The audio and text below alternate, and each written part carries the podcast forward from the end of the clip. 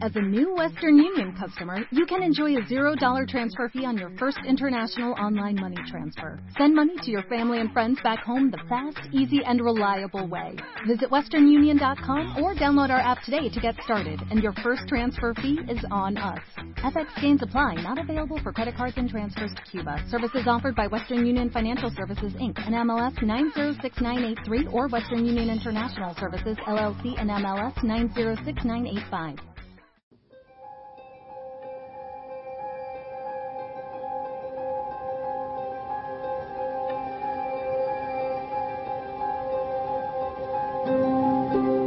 Revista digital Clave 7. Una publicación de la Sociedad Atlántica de Investigaciones Parapsicológicas Clave 7. Todo el misterio desde tu ordenador. Búscala en www.clave7.blogspot.com. Buenas noches. Bienvenidos. Esto es Clave 7.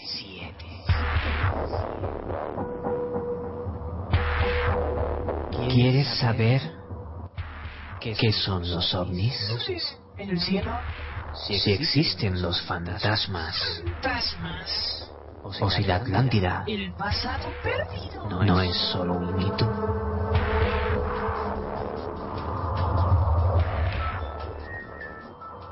¿Te atreverías a pasar la noche en una casa encantada? ¿A viajar a las antípodas? ¿A la caza del Yeti? ¿O a adentrarte en profundas grutas en busca de intraterrestres?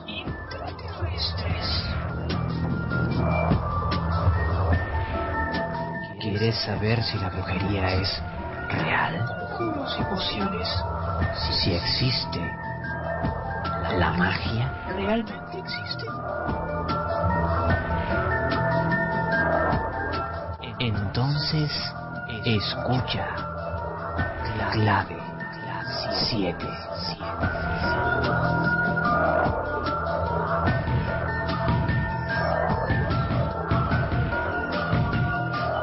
Dirige Fernando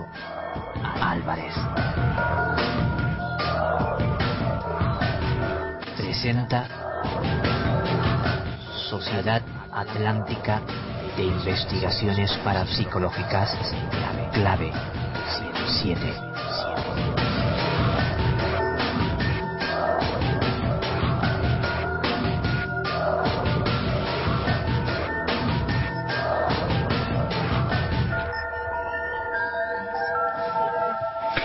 El secreto de ser feliz no está en tener lo que quieres, sino en querer lo que tienes.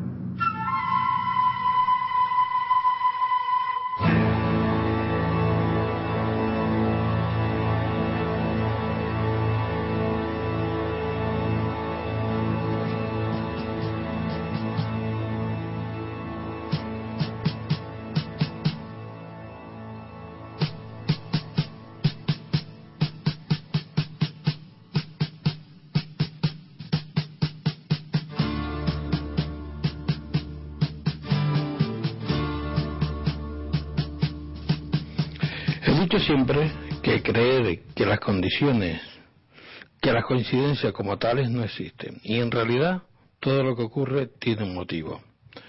Mágico, por denominarlo de alguna manera. A pesar de lo anterior, cuando la vida me ha enviado notables coincidencias, suelo no hacerle caso, por miedo, ansiedad, angustia, falta de fuerza de voluntad, falta de determinación y un largo etcétera. No podría negar que sin ellas la vida sería muy plana. Tal vez no existan. Pero la esperanza de que esta ley no, no empírica esté ahí muchas veces nos hace armarnos de valor para tomar decisiones. A veces me da el síndrome de Einstein. Mando al carajo la famosa física cuántica y todos los azares y me pongo a pensar qué puede que haya fórmulas universales. En dicha fórmula se podría encontrar la solución al continuo acertijo que representa las coincidencias. Como cada viernes, te invitamos a recorrer distintos caminos e intentar reflexionar sobre ellos. Son caminos alternativos, donde podrás descubrir los elementos que te ayudarán a alcanzar esa reflexión. Acompáñanos en este nuevo programa.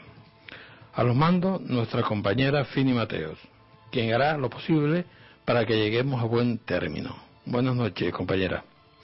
En los estudios de Radio Más de Radio Más Vuelo, toma ya, Onda 7 me acompaña como siempre nuestros compañeros y amigos. Siempre estoy con eso porque, bueno, después de tantos años ya lo tengo como, como costumbre. Me acompaña eh, Olga Pérez, Andy Torres y Carlos Soriano. Buenas noches, ¿cómo están? Hola, buenas noches. Muy buenas. Me, eh, ustedes me, me han perdonado el lapsus eh, mental que tuve, ¿verdad que sí? Es la, es la coincidencia que estaba hablando anteriormente. Sí. El síndrome de Einstein. Bueno, yo, yo, yo, Yo cuando mando el carajo ya está. Para mí sería otro tipo de síndrome más que el de Einstein, pero bueno. Mm, Bueno, no sé cómo llamarlo, ¿no? Bueno, No soy Dios, pero tampoco soy... Estamos en Radio Aquere. No son, no soy Dios, pero tampoco soy, no tengo Alzheimer, ¿eh? Las pirámides o majanos de Wima son un complejo de construcciones en forma de pirámides escalonadas, ordenadas astronómicamente por los solsticios de verano e invierno. Precisamente por este tiempo, una gran importancia cultural, histórica y astronómica, por lo que no es extrañar que ya cuente con la categoría del bien de interés cultural.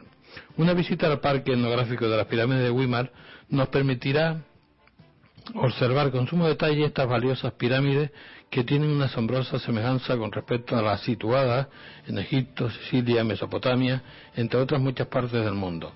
Para ilustrarnos sobre este tema mm, tenemos a nuestro compañero y amigo Carlos Soriano, buenas noches, Muy buenas. que ha escrito un buen artículo para nuestra revista. Sí, un poco para suplir la falta de, de Pablo de Lucas, que no, si no se encontraba muy bien de salud. Bueno, de aquí le mandamos Sí. un saludito para que se recupere. Exactamente, ya, ya lo tendremos para la próxima semana, si, si Dios quiere, y, y nos ilustrará sobre otros temas, ¿no? Hoy teníamos este sobre las pirámides, pero bueno, mm, iba a hablar sobre la cosmología también y sobre otros ritos que, que tenían los aborígenes, pero bueno, ya, ya hablaremos más largo y tendido sobre ello. Sí, de hecho, de hecho, me quedaron un par de preguntas puntuales que Mm, Ya se las preguntarás si no lo llevas por teléfono. Otro medio más fácil, ¿no? Bueno, espero, espero que lo tengamos próximamente aquí en el programa. Ya. Cuéntanos, Carlos, mm, ¿tú ¿cómo empezaste el tema de las pirámides? Porque eso se descubrió, eh, lo de Thor- Thor Heyerdahl, el sueco holandés o... No exactamente. No exactamente. Eh, de hecho, quien lo descubrió fue un, un conocido tuyo, bueno, de, de muchos eh, integrados en este mundillo de, de los misterios de Canarias, que fue, eh, o por lo menos se le atribuye a él, a Mileno Betancourt. Y bueno, eh, todo surge allá por el año eh, 90. ¿vale? Amiguito, amiguito mío. Todo surge ya por el año 90. Resulta ser que en los medios de comunicación salta una noticia en un periódico local. Es más, el encargado de esa noticia fue eh, otro viejo amigo, que es Paco Padrón. Viejo, tan viejo. Sí, en, en su sección dominical que tenía en un, en un, en un rotativo muy conocido de aquí de, de Tenerife. Con tanta ve- vejez, ¿cómo me está poniendo a mí? Él contaba que eh, la Confederación Atlántida, que mm, bueno, fue fundada por Emiliano Betancourt y bueno, entre otras personas, pero principalmente el, el descubrimiento se le, se le atribuía a Emiliano Betancourt y a, a Félix Rojas. Pues que habían decían que en, un en el municipio de Weimar, que está allá por el sureste de, de, de Tenerife, eh, como no, 15 kilómetros aproximadamente de, la, de la capital, en un solar que por aquel entonces tenía unos 60.000 metros cuadrados, que está ubicado en un barrio que se le conoce como el barrio de Chacona, pues existían unas extrañas construcciones que a poco que uno le echa imaginación aquí parecen pirámides. Claro, cuando Paco Padrón publicó esa noticia, eh, vamos, la repercusión, sobre todo en el estamento arqueológico canario, pues no se hizo eh, esperar. ¿Cómo llega Thor Heyerdahl, que tú lo comentaste, a Canarias? Pues justamente a raíz de ese artículo. No se sabe exactamente por qué. Él llevaba mucho tiempo siguiendo, eh, de hecho es muy conocido, la biografía de ese señor es fascinante, es una especie de, de Indiana Jones, Mm. pero real en este caso. Eh, eh, Thor Heyerdahl era, entre otras muchas cosas, eh, antropólogo.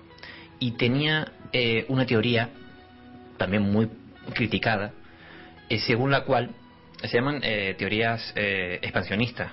Eh, ese tipo de, de teorías dicen que las culturas an- antiguas, las culturas que, que florecieron en, en los continentes, en el viejo continente y en el nuevo continente, pues tuvieron algún medio de comunicación. ¿Vale? Y él lo, lo- lo- atribuye principalmente a que, por una cuestión simple, ya que hablamos de pirámides, hay pirámides en Egipto y también hay construcciones piramidales en México. Y hasta muy recientemente se sabe que hay otra serie de construcciones que también son piramidales en, piramidales en, en China, por ejemplo, en algunos otros lugares de Asia. Thor estaba convencido de que eso no era simple casualidad. Vale, que ese tipo de construcción o esa forma de construir templos tenía que eh, haber sido inspirada, ya sea de una parte eh, del viejo continente al nuevo o del, o sea, de Asia, Europa o África hacia América o al contrario. Pero tuvo que existir algún medio de comunicación. De hecho, él lo demostró de un modo u otro con una embarcación hecha con, con una caña de bambú que se llama totora. Mm. Bueno, lo intentó, eh, lo intentó en varias ocasiones y en, en una de ellas sí lo consiguió. Atravesó todo el Atlántico. Eh, no sé si lo hizo, no, el Pacífico creo en este caso, que es más largo, lo atravesó eh, con un barco hecho con caña de bambú, eh, siguiendo un método de construcción eh, antiquísimo. De hecho, un método de construcción, se- hay un dato curioso. en, el antiguo Nilo, todavía hoy, se utiliza una embarcación construida con ese tipo de caña, que se llama totora, son barcas de totora, eh, construidas de una manera determinada. Pues resulta ser que en Perú, a, tre- a casi 4.000 y pico metros de altitud, casi 5.000, eh, en un lago muy conocido, se llama el lago Titicaca, eh, allí existen varias, eh, digamos que es la cuna de dos principales eh, del, del pueblo inca y del pueblo aymara, allí utilizan un tipo de embarcación con una caña muy similar y la método de construcción es exactamente igual Que el Egipto. Pero Carlos, vamos a ver, eh, porque al principio de, de, de toda esa ese estudio que se que se hizo por por el mm, arqueo, eh, arqueoastronómico este Todd eh, Paco Padrón y algunos eh, de la Universidad de La Laguna dijeron que eran mm, bueno pues eran unos mojones que que limpiaron eh, la, tierra y se fue amontonando allí y eso se quedó ahí amontonado y que no era nada pero después posteriormente se descubrieron algunas cosas que, que bueno quedaron ahí al descubierto principalmente- y que eh, desmintieron un poquitito lo que mm, los estudios anteriores de, los de los estudiantes no En realidad se, han realizado, se, han- se tienen pruebas tanto a favor como en contra. Ujú. Hay, hay una. Todavía hoy hay quien tiene pruebas para asegurar que son construcciones. eh, porque la, la lucha no es que sean construcciones piramidales, en realidad tienen forma de pirámide. O sea, si lo tendemos a la, a la, a la, forma geométrica, las cosas son como son. Eh, lo que. La polémica está en que sean o no construcciones aborígenes. ¿Vale? O sea, que sean anteriores a la conquista. Lo que intentó demostrar Heyerdahl, o sea, él vio, cuando vio, le llegó por algún motivo algún colaborador que sabe de su teoría, le entregó, claro, él está buscando conexiones. Hay construcciones piramidales muy parecidas a la, que luego lo veremos, a, a las que hay aquí en algunas eh, islas del Pacífico. Creo que en las islas de Madeira también existen algún, algún tipo de construcciones así eh, escalonadas. pero se parece a las aztecas no Sí, un poco más tosca, desde luego. Pero bueno, el caso está en que eh, él, cuando le llegaron, le llegó esa, le llegó el artículo de Paco Padrón, ¿vale? Y vio aquello y dijo, esto es lo que está buscando. Entonces se vino aquí, de hecho se instauró aquí desde entonces, y aquí murió doctor Gigelman. Gracias a él, de un modo u otro, aunque la arqueología casi se lleva las manos a la cabeza si me oye decir esto, eh, todavía podemos ir allí a verlas, ¿vale? Porque aquello se iba a derribar y construir una urbanización, por lo que tengo entendido. Em, él lo que hizo fue acotar el lugar y gracias a eso, posteriormente se pudieron hacer diferentes tipos de estudios. ¿Qué ocurre? Según su teoría, según las teorías expansionistas, eh, esa construcción, esas construcciones, eh, eran, debían ser anteriores al siglo XV, antes de la conquista. Claro, evidentemente, eh, la Universidad de La Laguna y el Estamento Arqueológico de Canarias decía que, que, que imposible, ¿vale? Por eso, que no. Según ellos, y tienen sus pruebas para decirlo, como tú bien decías, no, no son, no son otra cosa que eh, terrazas de cultivo, en primer lugar para limpiar el terreno, o sea, es decir, son piedras amontonadas para limpiar el terreno colindante, que también a su vez utilizaban esas terrazas eh, para, para plantar eh, eh, cochinilla, vaya, para cultivar la cochinilla. La cochinilla, por si nos escucha algún oyente de península que no sepa lo que es, es un tipo de insecto, un parásito de un tipo de cactus determinado que hay aquí en Canarias. Ese parásito eh, se recolectaba, digamos, se, se cogía del- del- de ese cactus, se desecaba y se extraía de él eh, una especie de una especie de tinte rojizo muy codiciado, sobre todo ya por el siglo XVIII. Con él se fabricaron car- eh, carmín, sobre todo para los labios y una serie de cuestiones, y tintes para la ropa. Para que, si nos escucha sobre todo gente de península, ¿qué son esas? O sea, ¿cómo están construidas? Las, la- las- los majanos, ¿vale? Que porque así es como se le conoce. eh, son, imagínense que construimos un corral, ¿vale? Cuadrado, con piedras grandes, eh, o sea, una- un pequeño corralito cuadrado, de no más de una altura no superior a un metro. De- dentro se rellena con piedras de menor tamaño eh, y se le, con arena un poco para darle estabilidad y encima se construye como haciendo escalón otra terraza dentro. Vale. Dentro de esas terrazas eh,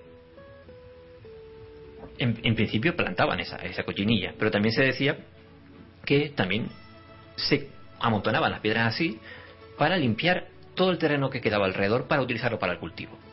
Vale. Ocurren varias cosas en este sentido. Eh,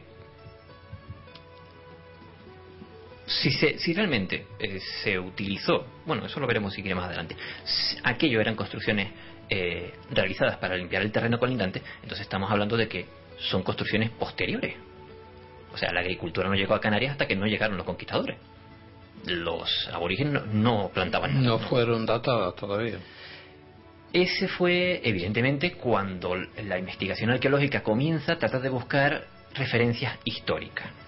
Y esta es una, una de las preguntas que yo quería aclarar con nuestro invitado de esta noche. Ujú. Pero bueno, en principio, los datos que yo tengo son los siguientes. Referencias históricas anteriores a la conquista, parece que no hay ninguna. Vale. Espero que el compañero eh, Pablo de Lucas, si viene en otro programa, me corrija si, si tengo una razón. Sí existen al menos dos registros posteriores y son del siglo eh, XIX. El primero es un contrato de compraventa que después, si es posible, ahondaré en ese contrato de compraventa porque hay una teoría nueva, bueno, nueva, de- del 2005, que le da otra luz a, a este asunto. Ese, eh, hay un contrato de compraventa de la localidad, o sea, de, lo que es esa finca en concreto, fechado en 1854 pero cuando se inventaria el terreno no hace, no no aparece reflejado en ese inventario ningún majano, ninguna pirámide, ni nada que no sea el terreno llano.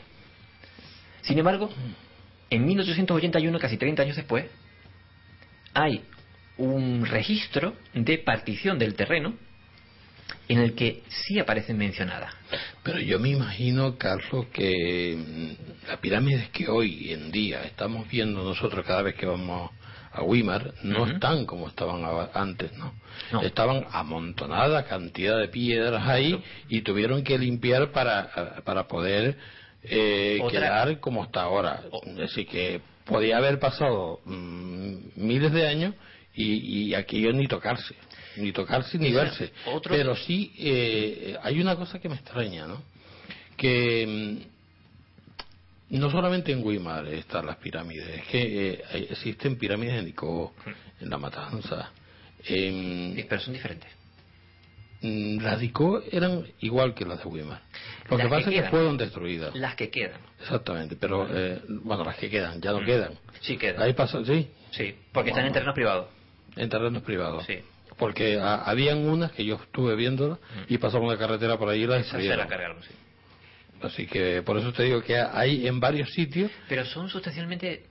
Son diferentes en el sentido de que yo las he visto. Vale, pero claro, de lejos, porque están en terrenos privados. Pero bueno, a, a lo que iba, si lo hacen los aborígenes canarios, tendrían que ser del mismo estilo. Sí o no.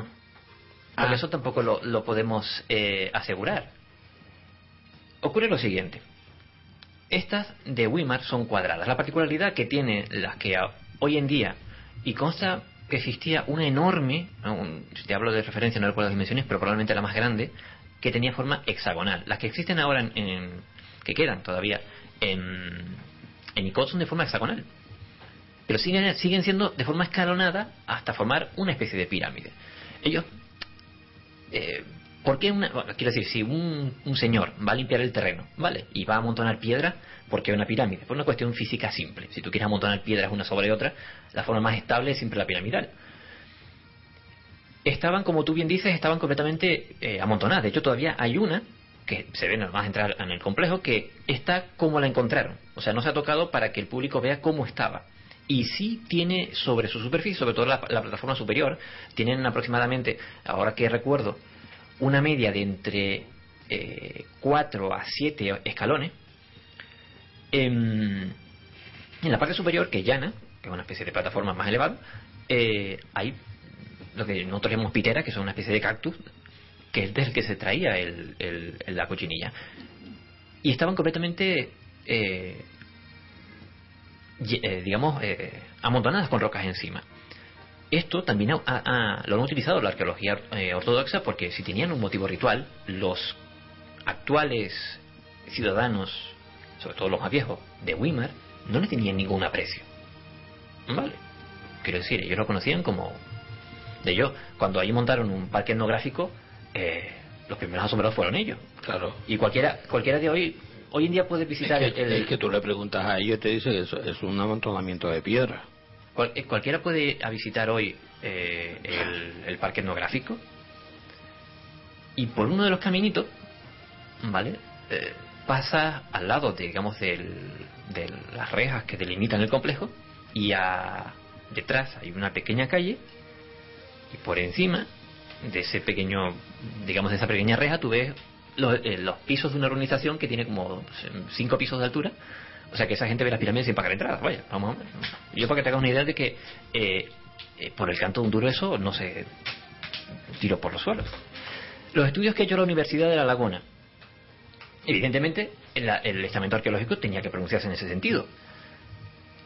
Eh, allá por el año 93 fue cuando se realizó eh, una de las primeras pro- eh, prospecciones, pero no hallaron, según ellos, restos concluyentes. Sí, sí se hallaron restos de cerámica y herramientas de obsidiana, ¿vale? Eh, que son de una talla mm, claramente aborigen, pero la encontraron en el mismo estrato geológico que otros restos de origen histórico, con lo cual les dio que pensar que aquello había sido removido continuamente, con lo cual no tenían forma de fechar eh, si todo el terreno había sido utilizado para fines eh, ritualísticos aborígenes o no. A menos, Yo recuerdo que, que en una de, la- de las visitas que yo hice había una, una cueva tapada y había un artículo que había que decían que habían encontrado eh, huesos humanos Sí. y hasta incluso un esqueleto. No sé si eso es realidad o ficción. Eso fue más tarde. Eso fue, te busco el dato, eh, en 1927. Ujú. Es una cueva situada en la pirámide probablemente de menor tamaño. Y además el comple- el- es el complejo piramidal crucial. ¿Vale? Sí, sí, el que, eh, el que está en el mismo centro, el que está orientado Sí, hacia... Pero no en la pirámide, sino es una cueva probablemente de carácter habitacional que está en el terreno. Lo cual, eh, o sea, los restos fueron fechados pertenecientes probablemente al siglo eh, VII después de Cristo. ¿Vale? Eh, los restos eh, orgánicos que se encontraron. Pero eso no significa que las pirámides fuesen- sean de la misma, de la misma época que, que ese enterramiento. Vaya. Fíjate, eh, un par de años antes, en el año 90, perdón, después, en el año 99, estuvieron aquí arqueólogos eh, americanos de la Universidad Pacific Lutheran de Washington, en, colabor- en colaboración con otros eh, españoles. Y llevaron a cabo, aquí también participó, si no recuerdo mal, Heyerdahl. Realizaron mm, excavaciones dentro de una de las pirámides, una de las de mayor longitud, una de las que pertenece a ese complejo que está orientado, y descubrieron una cosa curiosa. Por eso te digo que hay descubrimientos que hacen entender que son y otros que hacen entender que no son. Lo que encontraron es que el interior de las pirámides está constituido de piedras de muy pequeño tamaño, de gravilla y de arena. ¿Qué quiere esto decir? Que si eran amontonamientos de piedra para limpiar el terreno de piedras grandes, porque co- cogieron también arena y parte del terreno para construirla, es, es ilógico, ¿vale? ¿Qué más estudio? Yo encontré, eh, investigando por aquel entonces,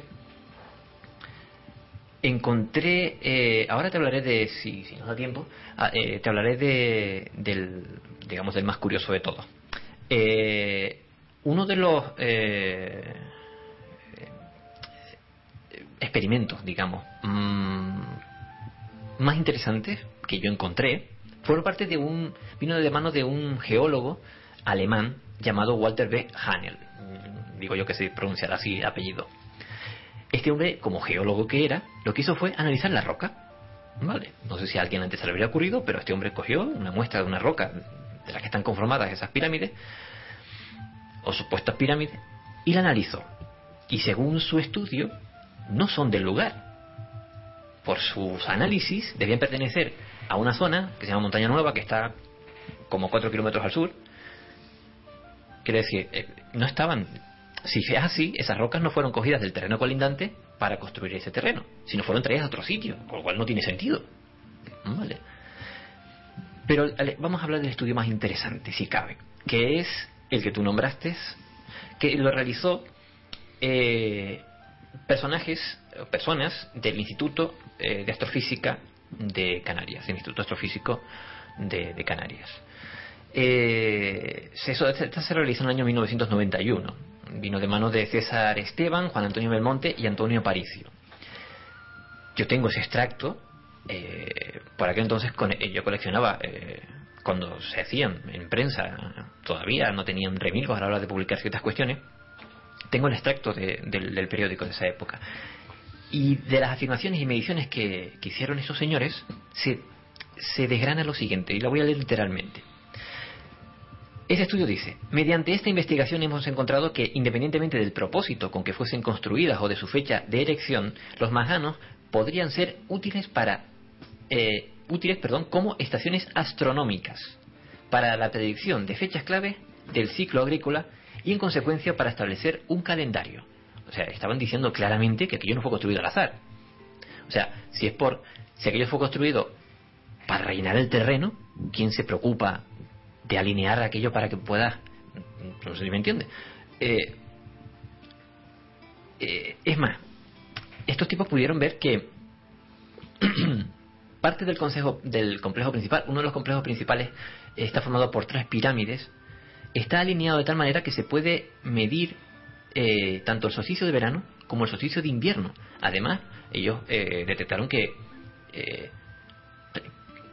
se podía eh, calcular a la perfección la salida de la Luna, por ejemplo, y de otros astros desde un punto determinado. Es más, pudieron incluso comprobar, eh, porque hicieron las mediciones y luego volvieron, justamente el 21 de junio eh, de ese año, justamente el día del solsticio de verano, y en torno a las 22 horas pudieron comprobar un curioso efecto en el Sol eh, que se produce y que solo se puede ver desde una de las pirámides de ese complejo que se produce en, hay unos roques enormes en, digamos que mirando hacia el interior de la isla hacia el Parque Nacional del Teide, hay un corte en la montaña que se llama Los Roques de Hecho Marcial. Y ese curioso corte de la montaña eh, se aprecia un efecto, eh, es un efecto óptico en el que el sol parece que se oculta y luego de pronto vuelve a salir.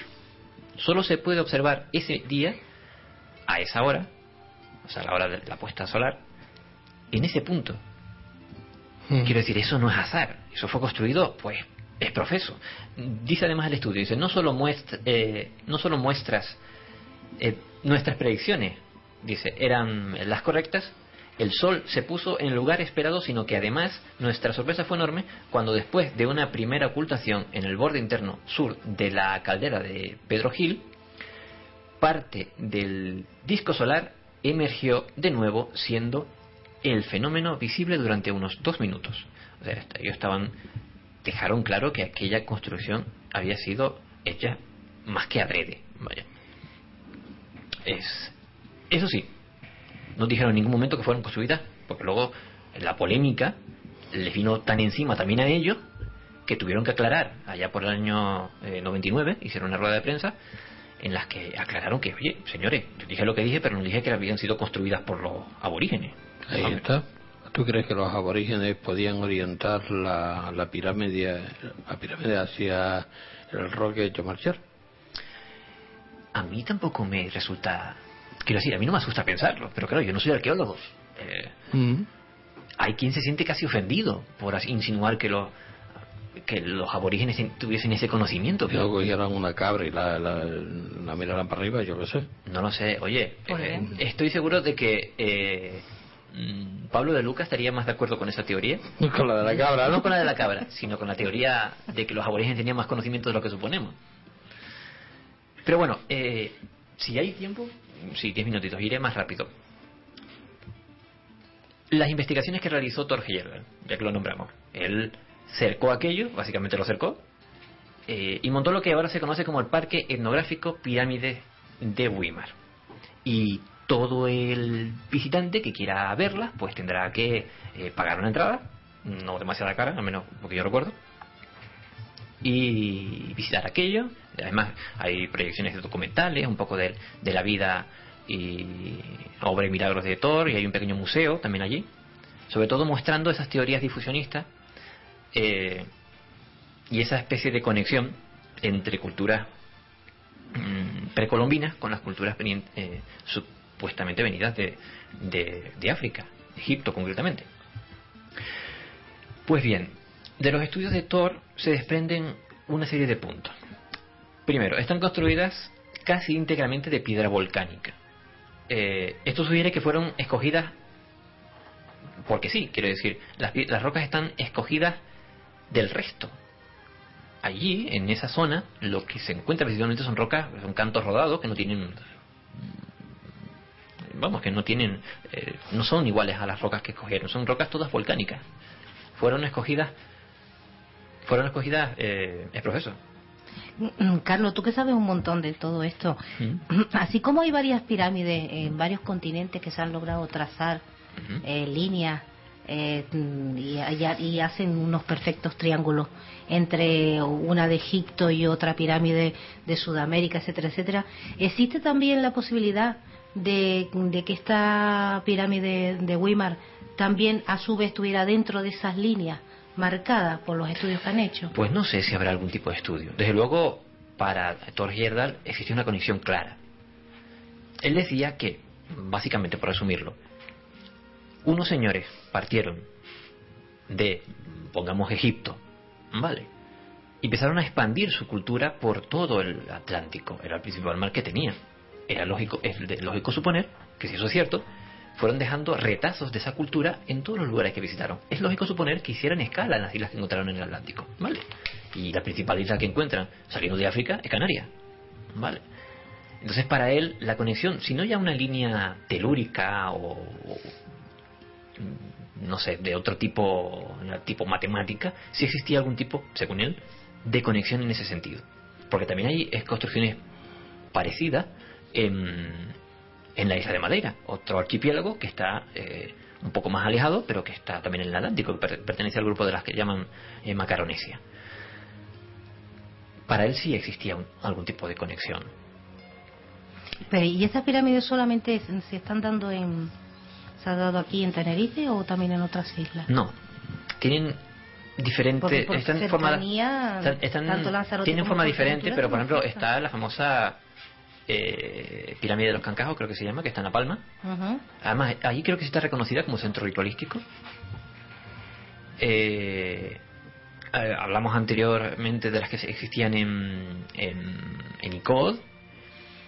Y sé que hay algunos investigadores que tienen datadas, eh, bueno, datadas no, en este caso localizadas algunas otras construcciones, pero que se encuentran en terrenos privados y por eso todavía no se han tocado, pero no han querido dar la, la, la localización exacta justamente para eso, para que no la tiren abajo. Pero yo te hablo de lo que se sabe oficialmente en principio. Eh, sigo con las cuestiones que este hombre localizó. Él, el segundo punto, él decía que el alineamiento que se había realizado en estas pirámides, el alineamiento del, y también del terreno, era suficientemente preciso como para sugerir que habían utilizado algún tipo de, eh, pues de eso, de nivelación. Si son aborígenes, pues probablemente algún tipo de cuerda, plomada, algo por el estilo. Un método de construcción que no se le supone a los aborígenes porque supuestamente viven en cuevas. Aunque sí hay registros de que llegaban a construir pequeños eh, pequeñas construcciones circulares eh, eh, construidas pues con piedras volcánicas. De eso sí hay registros, sobre todo eh, histórico por parte de los, de los primeros conquistadores. Otro punto, todas las rocas están colocadas cuidadosamente con el canto más plano hacia el exterior. O sea, cuando tú miras aquellas pirámides están bien cuadraditas, o sea, no son amontonamientos de piedras así al voleo, vaya, están bien, o sea, salvo algún eh, pequeño desnivel lógico que tú puedes ver, porque tampoco es que hayan sido eh, construidas con vigas de cemento, sino son piedras amontonadas, colocadas una encima de otra, pero están bien alineadas. O sea, están todas las... Lo que decimos aquí en Canarias están todos parejos, están todas parejitas. Que se, decir, se- se tomaron la, sí, la- sí, o sea, eso está hecho de forma... la calma de, de poner de amontonarlas pero Claro, quien quiera que lo hizo quería darle un toque estético. O sea, ya no cuadra con que sean amontonamientos simples de piedra. Otra cosa, eh, las principales pirámides del complejo tienen delante unas zonas aplanadas y niveladas que parecen se parecen mucho a las plazoletas eh, eh, ritualísticas que existen en complejos eh, rituales más eh, grandes y conocidos como los de Geniza en México, ¿vale? En los que existe una, un- una zona plana eh, enorme, una plazoleta enorme, en el que supuestamente pues se presentaba ahí la población, donde se podía reunir la población, o el comité que celebrase algún tipo de ritual, y justamente enfrente está la pirámide. Pues aquí, en dos de las pirámides principales, existe ese, ese, ese aplanamiento mm, justamente delante, ¿vale? Todo esto, como digo, da la impresión de que fueron construidas de un modo u otro con toda la intención del mundo. O sea, no para limpiar el terreno, sino para darle un, toque artístico. No sé si. Porque. eh, no sé. mm, No creo que fuesen. eh, decorativas simplemente, porque tampoco lo pueden hacer. Entonces, para hacer algo decorativo en tu jardín, vaya, por decirlo así, no la alineas con los sistemas planetarios ni nada por el estilo, como, como demostraron el Instituto de, Astrofísica. Otra cosa rara, eso, esto es un apunte que yo hice en el artículo porque que tampoco dice mucho a favor acerca de la construcción anterior a la conquista.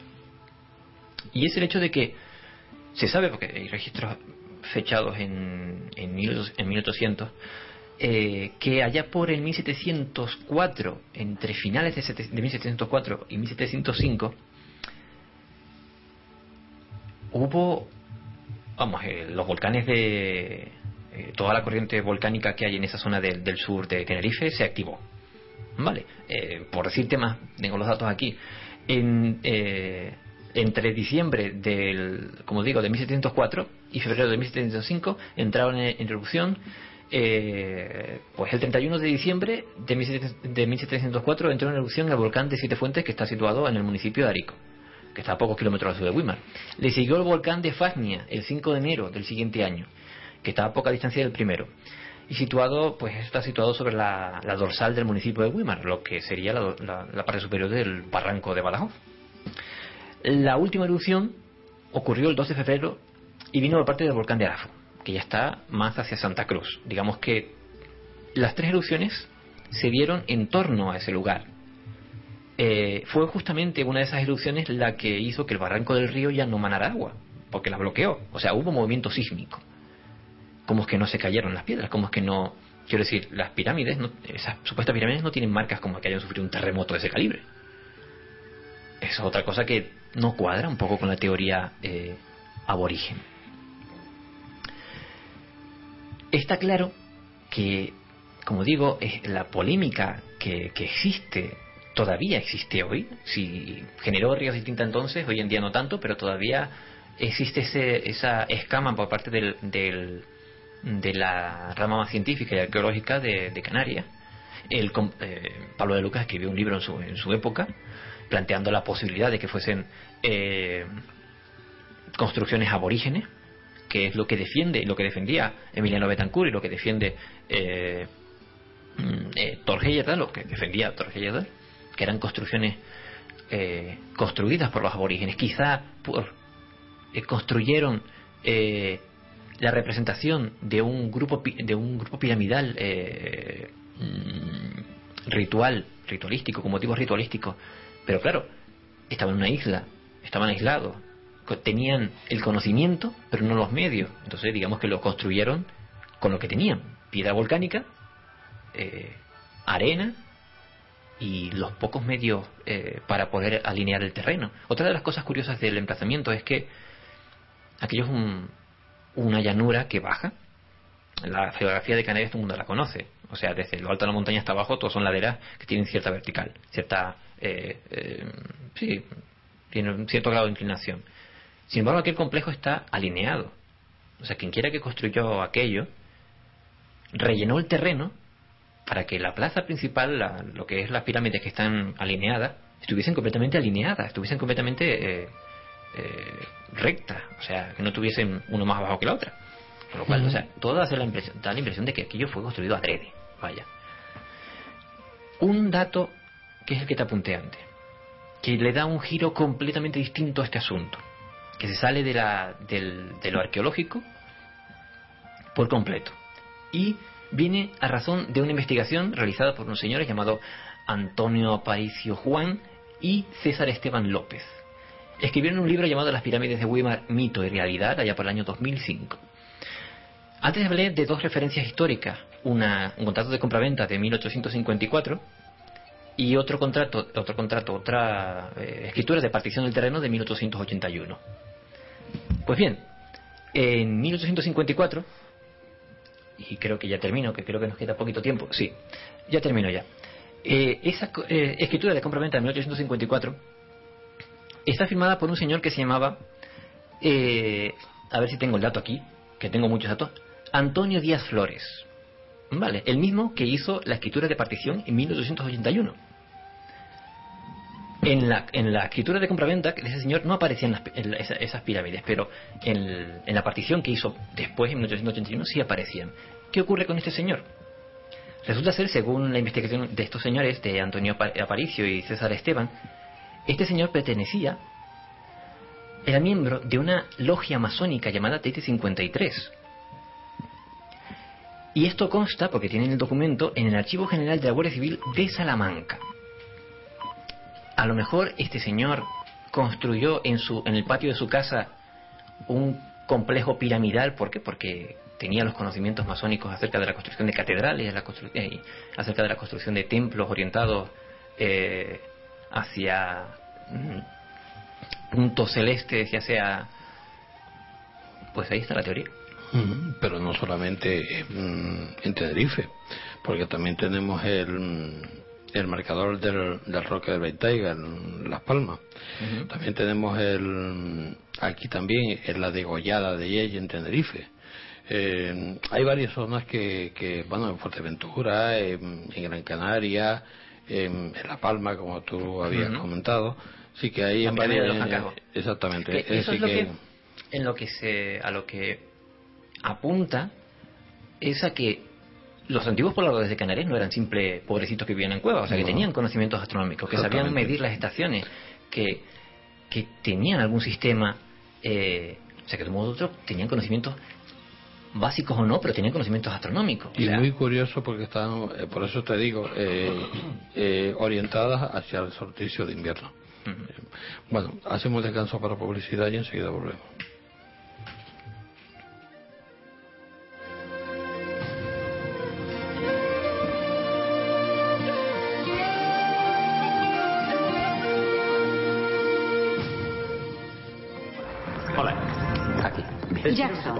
Quiero presentarle al general West. Ah, hola. Hola, general. Hola. ¿Cree haber resuelto en dos semanas lo que ellos no han podido resolver en dos años? ¿Dos años?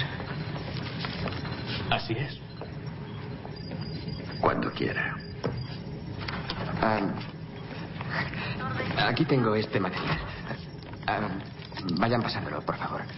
Ah, tendrán que compartirlo, porque, lo siento, no tengo para todos. Lo siento. Es igual. Ah, bien, aquí pueden ver unas fotos de las losas de protección. En la banda exterior, esas figuras que creyeron que eran palabras que debían ser traducidas eran, en realidad.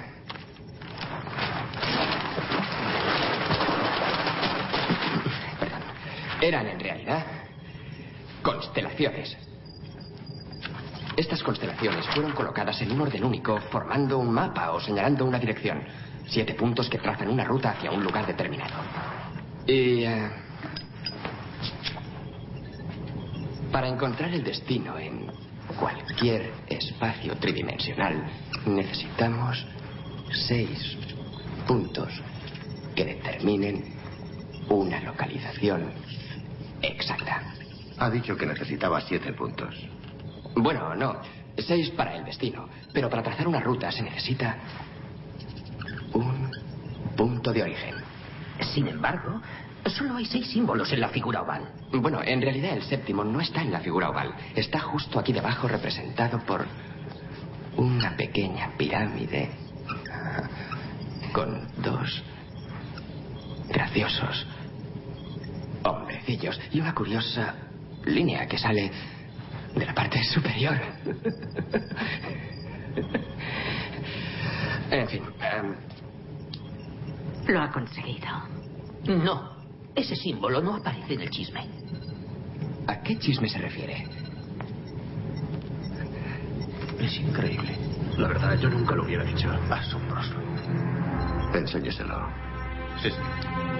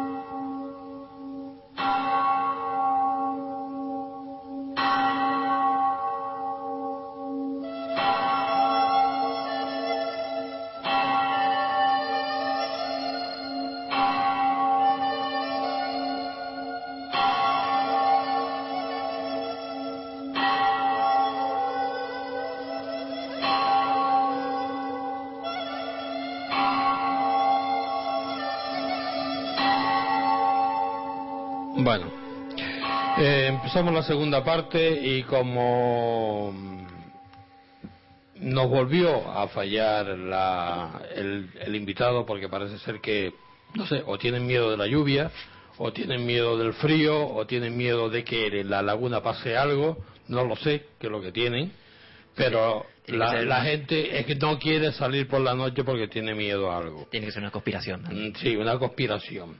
Entonces, eh, aquí me gustaría, eh, bueno, a- hablar sobre un, eh, las noticias más interesantes qué ha sucedido esta semana. Bueno, Carlos, mm, vamos a empezar por un, un tema muy interesante, ¿no? Ahí... Que me estabas comentando. Sí, bueno, voy a comentar primero, eh, porque un poco va la noche de congresos, ¿vale? Eh, al parecer, y este parece eh, interesante, eh, se va a realizar un seminario sobre el estudio científico de las experiencias sí en la Facultad de Psicología de Granada. O sea, va a ser por un grupo de científicos y desde un punto de vista científico. El sí es PSI. Exactamente. Son los fenómenos derivados, eh, de las experiencias derivadas de la psique humana. El, esto se va a realizar el, el martes que viene, el 20 de marzo, en la Facultad de Psicología de Granada, como dije, eh, un breve seminario sobre la investigación científica de, los, eh, de las experiencias sí que organizó eh, que se organiza con la colaboración de la Delegación de Estudios de la Facultad de Psicología. Em, alcanzamos alcances, dice, de la conciencia, estudio científico de las experiencias sí es el título de la actividad que recoge tres conferencias seguidas con, de una mesa redonda. Se discutirá sobre el estudio científico de las experiencias sí, o sea, pura parapsicología, pero parapsicología científica. Se abordarán desde varias perspectivas, como por ejemplo la investigación experimental eh, y su relación con aspectos eh, clínicos. La entrada es libre hasta completar aforo, otra cosa importante. O sea que la entrada es gratis. Y eh, se está eh, transmitiendo su reconocimiento con créditos de libre para los alumnos de psicología. O sea, evidentemente los primeros que van a estar allí son los alumnos de psicología porque es para Mm. ellos principalmente. Eh, Sí, lo- se, se celebra en el aula magna. Tenemos en el blog incluso el cartel de presentación en el que eh, pues aparecerán las diferentes ponencias y hombre, si hay algún los oyentes canarios lo veo complicado, pero si hay algún oyente que nos escuche desde Península, pues mira. Mm. Los ponentes son eh, Óscar Ibarra, de la Universidad de Granada, eh, José Miguel Pérez Navarro, de la Universidad de Rioja de Madrid, y eh, después habrá eh, lo que es una, una mesa redonda, lo que tú habías hablado, eh, con Alejandro Parra de Argentina, doctor en psicología, diplomado en, en parapsicología cognitiva y actualmente preside, eh, es presidente de la parapsicología asociada, ¿no? O Sí. algo de eso. Una sociedad eh, dedicada a la investigación científica de la parapsicología. Bueno, pues el que esté en Granada y quiera, Le apetezca Lo puntual verlo. importante de esta noticia es que se trata de un centro docente, de un centro de investigación científica, eh, psicología, en el que se imparte desde un punto de vista absolutamente serio y riguroso una serie de ponencias dedicadas a, a la investigación de los fenómenos eh, derivados de la parapsicología, fenómenos que nosotros, vamos, quiero decir, ahora mismo a los que estén cerca de Granada yo les tengo una envidia impresionante porque me, me encantaría asistir a ese, a ese, a ese congreso, sobre todo si es gratuito. Y el, sobre todo por eso, por ese, eh, o sea, yo no sé si ahí existe algún precedente. Bueno, yo creo que es gratuito y no hay nada, pero bueno. No, dice que la entrada es libre, eso sí, no sé cómo será el aforo. Se va a realizar, dice aquí, que en el aula magna, en la planta cero del complejo. Pero que, te digo, que yo no sé hasta qué punto existe algún tipo de referente en el que... De todas formas, dentro de poco ya- tendremos también una aquí en, en la isla de enfrente, en, en Las Palmas, en la zona de, del sur, que bueno, ya se dirá, sí, sí, en el sur. Eh, no sé exactamente dónde, ya lo diremos. Y, pero sé que, que es muy interesante. Sí, entonces hablas de... Vamos a ver, ¿qué me estoy Lo que pasa es que aquí en Tenerife no, de momento no se va a hablar de eso. Hombre, ojalá... Por eso te digo, aquí de que ven un, unos eh, luminosos en el cielo, ya enseguida salen corriendo. Yo no sé qué pasa. Pues no sé, te digo, eh, el congreso este que comentas de la... de la que se va a realizar en Las Palmas, a ver si consigo llegar, que tenemos hoy las conexiones. Te digo, esto tiene que ser un complot. Sí, eso, esto va a ser un, un complot. Es el primer Congreso Internacional Misterios 2012. Complot, conspiración. Sí, sí, sí. Me gusta más la palabra. El, este en concreto se va a realizar, como bien decía hace un momento, Dios mío de mi vida. Sí, pero no lo digas, no lo digas todavía porque va, eh, va a ser bastante interesante, ya diremos los ponentes, ya diremos de lo que van a hablar. Mm, todavía, eh, no, no lo digas todavía para que la gente tenga en tensión. Vale, de acuerdo, nos reservamos entonces para... Mm, para ir nosotros solos. No, pero oye, sería interesante asistir ya que está ahí al lado. Sí, sí, bueno. Lo que pasa es que a este sí hay que pagar entrada. Sí, ahí está, y encima barco. Eso también. Y avión y todo el tema. Bueno, eh, aquí hay una noticia interesante que me hizo gracia. Un malayo condenado por difundir una predicción del día del juicio final. Pues sí. Es decir, que no digas que el día del juicio final va a ser tal día, Dice- porque la noticia dice te van a condenar. Un ciudadano malayo que difundió la predicción de un pastor estadounidense de que el 21 de mayo era el día del juicio final ha sido condenado a seis meses de libertad condicional por distribuir falsos documentos después de haber reconocido su culpa. Se llama Saduki Wambeni, de 39 años de edad. Que es malayo, es malayo, ¿eh? Ya no tienes mi ayuda para pronunciar palabras difíciles. Dilo, dilo, dilo, dilo tú. Es verdad, el Saduki, el señor Saduki, de 39 años, fue arrestado el 21 de abril por distribuir octadillas, que también hay que... O sea, el hombre se lo tenía bien montado. eh, eh, publicadas por el evangelista norteamericano Harold Camping, que este señor tiene tela. Porque por lo que se ve es conocido en Norteamérica, se ha gastado la mitad de sus ahorros, o será que es jubilado ya, en predicar fines del mundo. Lo que pasa es que de momento no ha acertado una, pero ha, ha- ha pronosticado eh, unas cuantas fechas. Yo supongo que por estadística algún día te- tendrá que aceptar. No es el mismo que dice que tiró la toalla, que ya no, que ya no quiere saber nada de eso. Pues en principio parece que sigue. Él dirá una fecha y cuando ocurre dice, no, yo fallé 10 años. 10 años arriba, 10 años abajo. La noticia continúa, dice, un oficial del tribunal malayo comentó, la policía abrió el caso contra él por distribución de documentos falsos que amenazaban a la paz y seguridad de los ciudadanos. Para, eh, pero la decisión sobre la- el acusado fue tomada por el juez apenas este, o sea, fue el juez el- hace muy poquito, hace apenas una semana, ya que eh, la primera vista dejó en libertad a el señor eh, de nombre impronunciable, indicando que la segunda sesión tendría lugar después del 21 de mayo para confirmar si lo que se decía en los documentos era falso o no. Claro, tendrían que esperar primero. O sea, quiero decir, el hombre estaba pre- eh, había predicho que el día 21 de mayo se iba a acabar el mundo. Vale, ¿qué ocurre? Todavía no ha llegado. Entonces, vamos a esperar. Si llega el 21 de mayo se acaba el mundo. Si se acaba, pues queda libre. Claro. Vale. Lo que pasa Y es que, que- acaba, ¿para qué, qué- qué más da que quede libre ahí, o no? está, ahí está quita la cuestión. yo creo que, que el juez se asustó y dice, uff, vamos a condenar a este. El caso está, mira, a ver si que tenemos aquí algunos problemas de conexión, no sé si a lo mejor será el, el- bueno, eh, como digo, el, el juez muy muy ducho él, eh, muy ducho él dijo, vamos a ver si el mundo realmente se acaba el día 21, como está, pre- o sea, no podemos decir que este hombre esté, esté difundiendo mentiras porque todavía no ha llegado el día, Claro. ¿no? Un hombre muy juicioso, por algo es juez.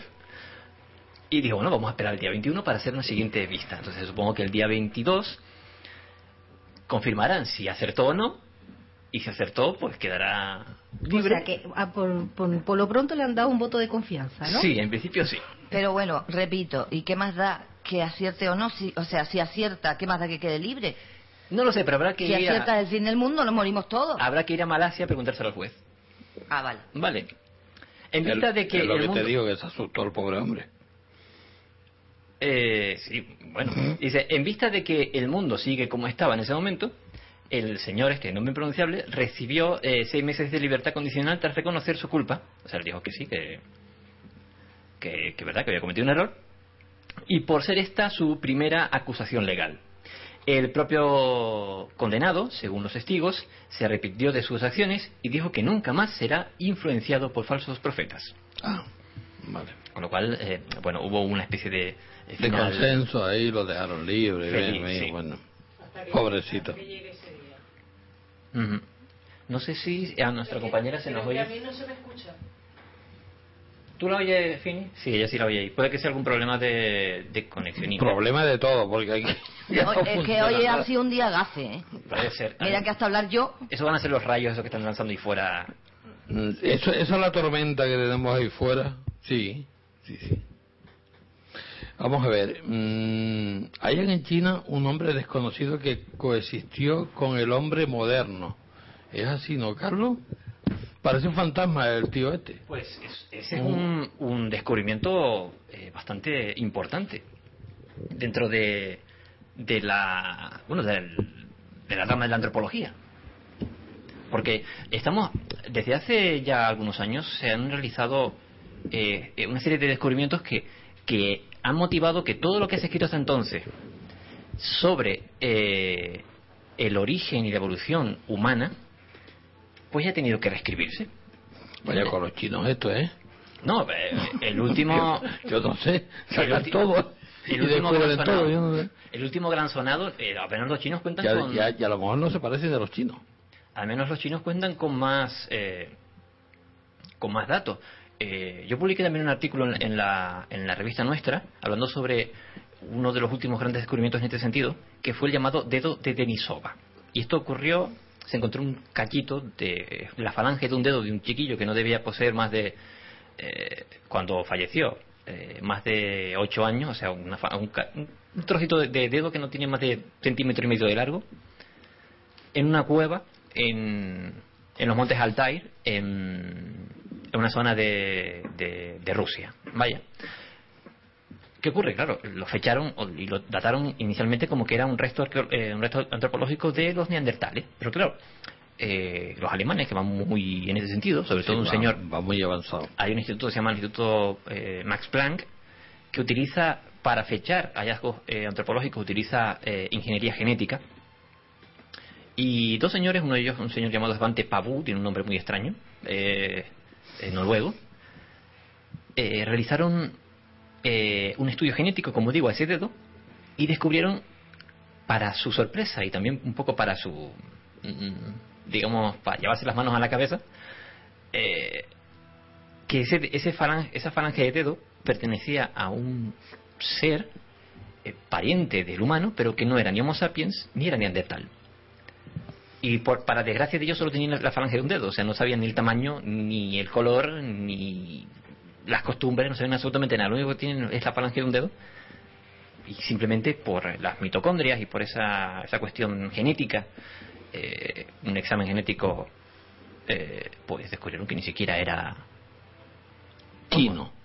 en este caso, Ni japonés. en este caso otra cosa es otro descubrimiento. Son fósiles hallados en, la, en dos cuevas del sureste de China que aparecen revelado la existencia de un hombre hasta ahora desconocido de la edad de piedra, con una inusual mezcla de rasgos físicos arcaicos y modernos que arrojan eh, una nueva luz sobre la temprana evolución humana en Asia. Los fósiles de una antigüedad de entre 14.500 y 11.500 años son de hombres que convivieron con seres humanos modernos, o sea, con nosotros, con los Homo sapiens.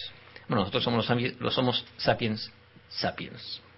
En una época en la que, dice la, la noticia, la agricultura estaba en, su, en sus inicios en China. Señalan eh, un equipo internacional de expertos en un estudio publicado en la revista Plus One. Carlos, si, si Darwin eh, existiera hoy en día, ¿Mm? estaría loco como una cabra. Pues no lo sé. Desde luego estaría casi demonizado, porque hay mucha gente que no está de acuerdo con él. Demonizado, es decir, habría que hacer un exorcismo. Casi. Lo mismo que te hice yo. La agua bendita. A visita. Sí, eh, es, es eh, ocurre que eh, las teorías de Darwin, las teorías de, de la evolución de las especies, eh, hay algunos biólogos que no están de todo de acuerdo. Vale. Claro, no venimos del mono. Pero bueno, en cualquier caso, eh, sí, la cuestión es de que mono. Vaya. Sí, porque eso es lo que dicen los creacionistas. Si, si el hombre evolucionó del mono, ¿por qué aún existen monos? Vale, eso es lo que dicen los, los- Claro. sobre todo la- las iglesias evangelistas y demás. Pero hay que tener en cuenta una cosa, que eh, hay una cosa que todavía no ha descubierto la, la ciencia y es ese llamado eslabón perdido. O sea, eh, provenimos probablemente de algún simio, lo que pasa es que Claro. no sabemos cuál. Claro. Lo que demuestra esta noticia es una cosa que hasta hace, nada, tres años, aún se discutía. La presencia en Europa de los dos últimos eh, humanos, digamos, eh, antecedentes del actual Homo sapiens que somos, son el Homo sapiens y el Neandertal. Hasta hace muy poquito se discutía que llegasen a, haber convivido juntos, ¿vale? Sin embargo, por el estudio que te comenté antes, eh, este señor también, llamado Alfante Pabú, y el Instituto Planck, Max Planck de Alemania, descubrieron que no solo habían convivido en muchos lugares de Europa, o sea, dos tipos de especies distintas de humanos, eh, sino que además se habían cruzado entre ellos. Hay una teoría muy discutida todavía que dice que muy probablemente el humano actual, sobre todo el humano europeo, está enrasado, como diríamos nosotros. Quiero decir, eh, parte de su genética viene del, del Neandertal, no del Sapiens, Mm. cosa que probablemente mejoró de un modo u otro nuestra especie. Eh, ¿Qué ocurre? Que con el dedo de Denisova se demostró que había otra especie dentro de ese rango de entre los 10.000 y 30.000 años atrás, pues supuestamente el Neandertal se extinguió hace cosas de unos 30, 40.000 años, ¿vale? Pero apareció hace unos 300.000. Sí, yo tenía dos. Y el, seguramente. Y el, el Homo sapiens no tiene más de 150.000, 260.000, con lo cual convivieron juntos. El caso está en que se van añ- añadiendo más miembros a la familia de la evolución humana. O sea, que existieron más eh, razas distintas al Homo sapiens conviviendo con nosotros. Y digo bien, razas, quiero decir, hoy en día tendemos a decir que los negros, los chinos, los eh, eh, caucásicos no, son diferentes. No, no son razas, son, condi- son condicionamientos físicos medioambientales. O sea, eh, los negros son negros porque vivieron en África, ¿vale? Por las condiciones climáticas, por el Porque sol. tiene mucho el sol. Exactamente, sí, probablemente eso es para proteger su piel del... Por eso tienen es- esa, esa piel más negra. Claro. Eh, eh, hay una serie de, de condicionamientos que hacen que el humano tenga una serie de características en función del lugar en el que habitan, pero todos son homo sapiens, ¿vale? Vale. Quiero decir, hoy en día sabemos que existen diferentes razas de canes, ¿vale? Quiero decir, diferentes razas de perro. Mm, Y esos son razas, porque evidentemente son muy diferentes. Pero ¿qué ocurre? Eh, los lobos también son canes, pero no son perros eh, comunes. Los zorros también son canes, pero no son perros. Esos son otras especies. Vale, son parientes. Eso Sí. ocurriría con el, con el humano. Es que pensarlo, parece, cuando hablamos de neandertales y de, de Homo sapiens, no sé qué, pues la gente no lo relaciona. Pero imagínate convivir con una serie de seres que son también humanos, pero que no somos nosotros. No, estaba al kilómetro siguiente. No, no, pero es, es- es así, parece, parece un poco de locura, pero es que básicamente es lo que significa. Sí, eh, Fini, cuando quieras. Bueno, pues yo tengo otra noticia. Dígame usted. Eh, una joven se confiesa adicta a la gasolina en un programa de televisión. Se- Adicta a la gasolina. Sí, se Porque llama...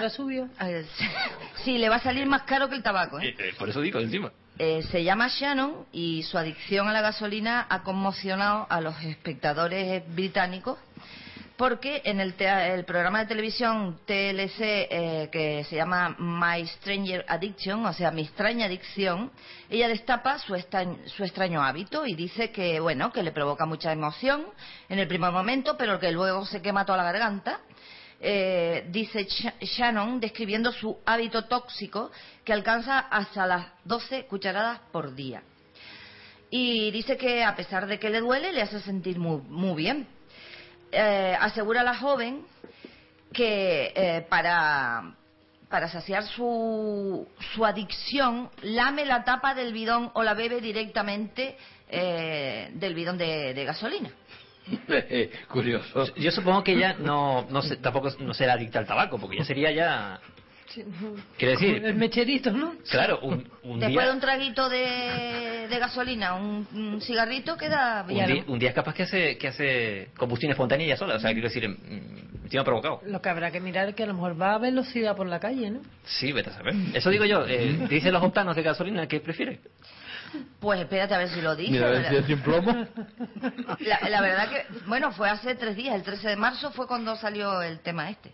No, pero hay, de hecho hay muchas adiciones. Es- en ese mismo programa, Fini, que yo lo he estado viendo, la casualidad también, eh, hay adicta, había una chica que por lo visto le gustaba comer el papel higiénico, limpio. Pero mal, puntualizo, limpio. Y se veía esa chica, la pobre chica. Menos mal que la puntualización No, no, no, Importante puntualización. Era capaz de comerse un rollo de papel higiénico al día. Tú imagínate, lo iba Alimentará- cortando despacito. alimentará, llegaremos a Bueno, es, es no, celulosa, pero... no, porque la celulosa no se digiere. No, pero no ¿te se imaginas? Vamos a hacerle un bocadillo de papel higiénico. Oye, yo me los hacía de... Mi madre me los hacía de leche condensada, no sé. Sí, pero... Eso es algo que Eso se no es come. celulosa, mi niña. Bueno, pues... Yo si quieres les invito mañana a una paella de servilleta. Vale.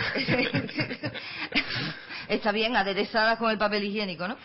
Bueno, pues que decía que la me la tape del bidón o se la bebe directamente de la lata, que es su forma favorita.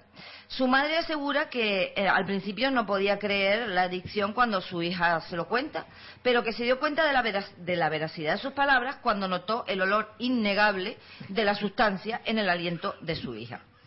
Beber gasolina puede ca- causar quemaduras, vómitos, diarreas, cantidades en- y en cantidades muy grandes, somnolencia y muerte, tal como describe el Departamento de Y Salud mal aliento también. del Estado de Nueva York. El programa completo de adicciones incluye los testimonios de aquellas personas que han adquirido hábitos extraños e incluso peligrosos para la salud, incluyendo una mujer que lleva una cabeza de muñeca donde quiera que va y otro que necesita olfatear pinsol, que debe ser es un líquido de limpieza cada 15 minutos. La Mira dicción de gente rara, ¿eh? bueno, Oye, vamos a... No digo nada, yo no digo nada. Un cierto respeto. Eh, la adicción de Shannon a beber gasolina se conoce días después de que un hombre de Carolina del Norte muriera después de beber accidentalmente un bidón que contiene el mismo líquido. Mm, para, que, para que tú veas. Pero, ¿cómo? cómo? Vamos a ver. Yo solo, es- solo quiero hacer una pregunta. Quiero decir, Atención, pregunta. tú del primer trago sabes que gasolina. ¿Cómo te vas a ver un bidón? Accidentalmente, yo vamos a ver. no sé. Accidentalmente, un bidón entero, no, me imagino de un bidón o algo así. Bueno, vale. Habrá de litro, de medio litro. Sí, sí, pero No sé la cara de velocidad que tendrá la pobre. ya tendría hambre. eh, digo, eh, O cero. estaría en rojo en reserva. Sí. Cualquiera, cualquiera sabe. No lo sé. Bueno, mm, aquí hay una, una, una noticia bastante curiosa.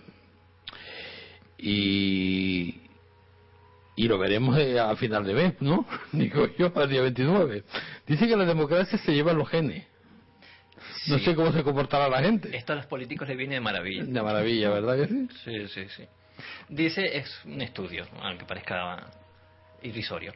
Las personas que más tienden hacia la democracia y la libertad de expresión podrían deber su tolerancia a su estructura genética, así lo sugiere un estudio realizado por un grupo de científicos estadounidenses. Su investigación ha revelado que un gen específico regula la actividad de la serotonina, un compuesto químico que transmite impulsos eh, eléctricos de un nervio a otro en el cerebro y que influye en las emociones y el estado de ánimo.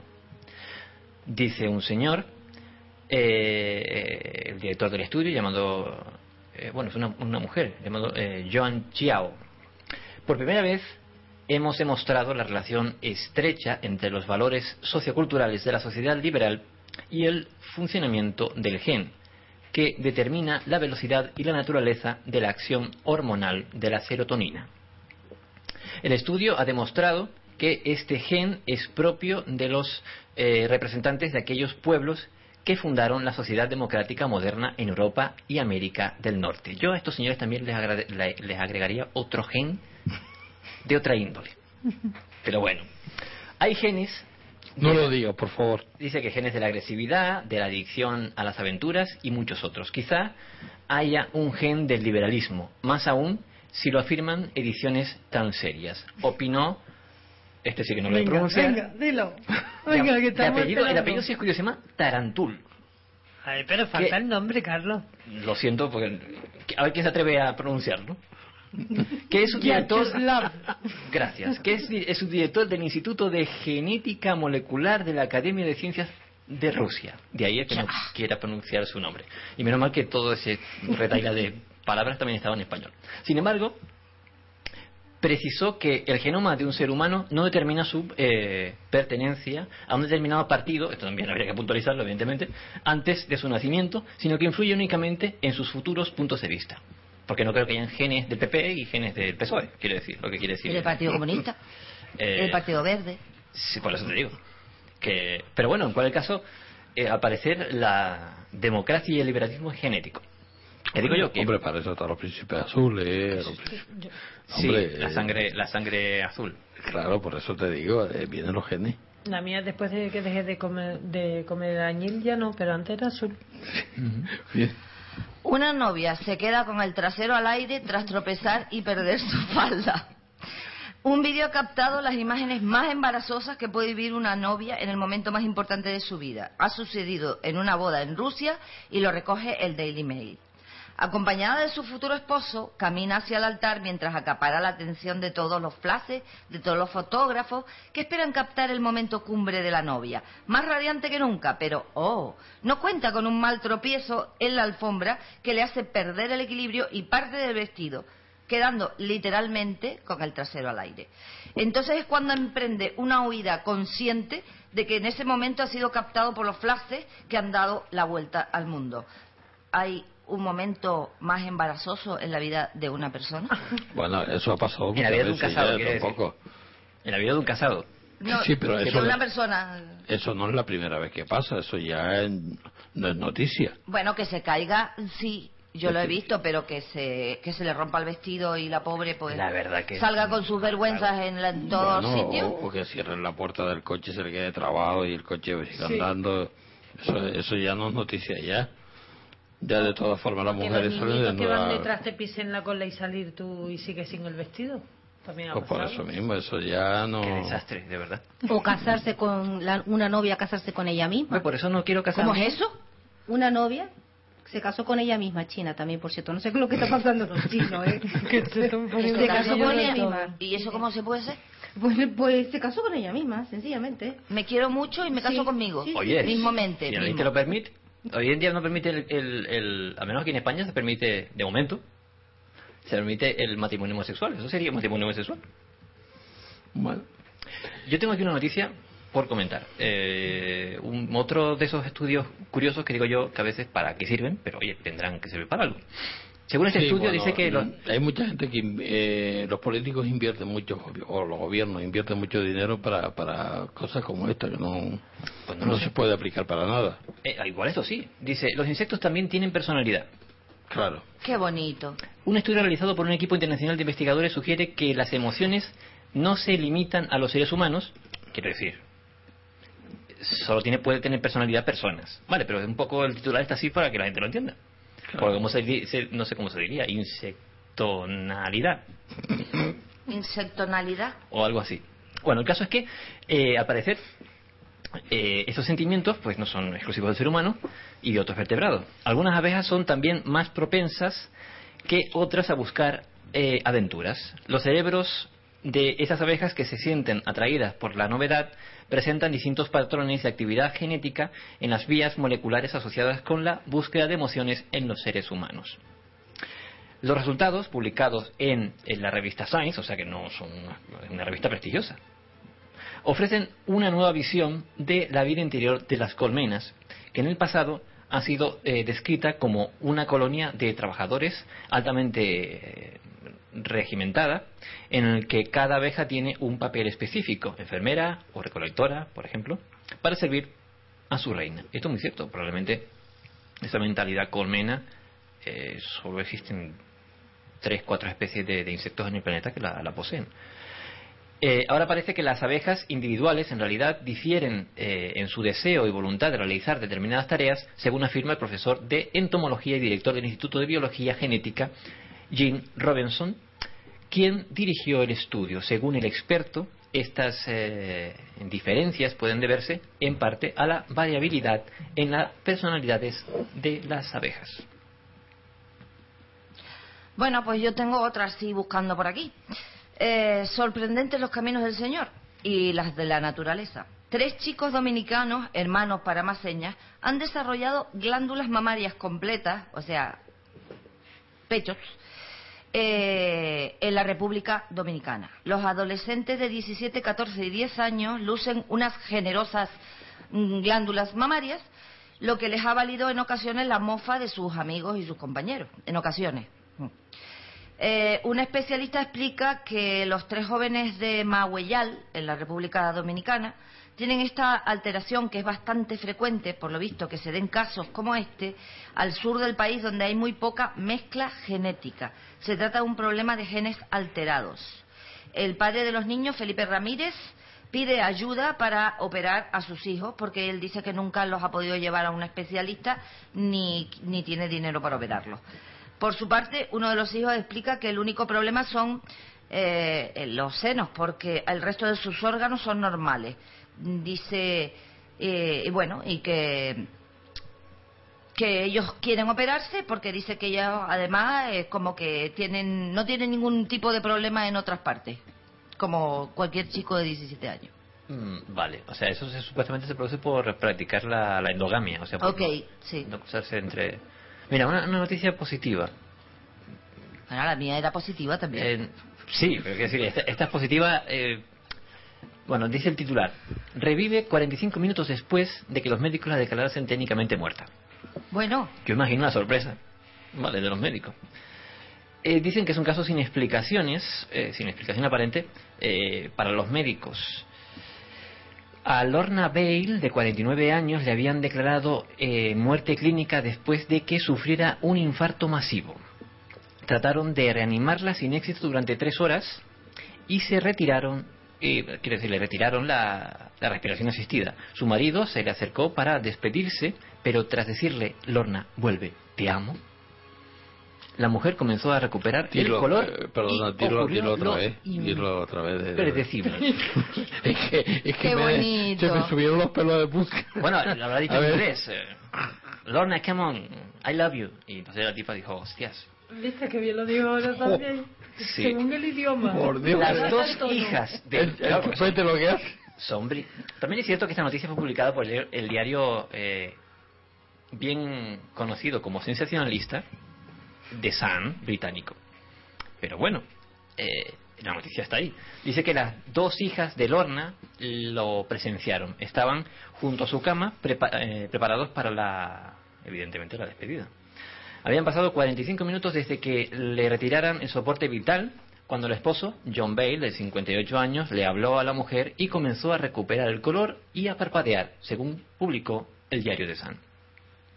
La enfermera que los acompañó no quiso alertar a la familia, les dijo que era una reacción normal después de un esfuerzo de reanimación prolongado, o sea que la mujer estaba teniendo una especie de, de estertores típico, que era solo movimientos involuntarios. Los familiares le exigieron a la enfermera que llamaran a un médico para que explicara qué estaba pasando con una persona que hacía unos minutos estaba técnicamente muerta. La señora Bale eh, ha seguido recuperándose y la semana pasada fue trasladada de cuidados intensivos a una sala. O sea, eh, sí, es verdad, esta noticia es impresionante. Eh, una resonancia magnética también reveló que no presenta daños cerebrales. Esto sí que no me lo creo, pero bueno. Lorna eh, es de un lugar llamado eh, Preston Pans. Fue trasladada de urgencias al hospital el pasado 10 de febrero tras sufrir un infarto en su casa. Después de tres horas intentando reanimarla, los médicos explicaron a la familia que estos estaban técnicamente, que esta estaba pues técnicamente muerta. Incluso después de la inexplicable reanimación advirtieron que su marido, eh, advirtieron a su marido que no podía eh, tener suficiente actividad cerebral como para llevar una vida normal. Pero sin embargo la mujer se recuperó absolutamente. Como el caso de la India, no tengo la documentación aquí, pero sí la leí por, por internet, lo tengo ahí guardado. Una mujer de un pueblo de la India que estuvo durante toda una semana velándola, porque por lo visto es un rito que tienen ellos de velar los muertos durante todo, Mm. durante siete días.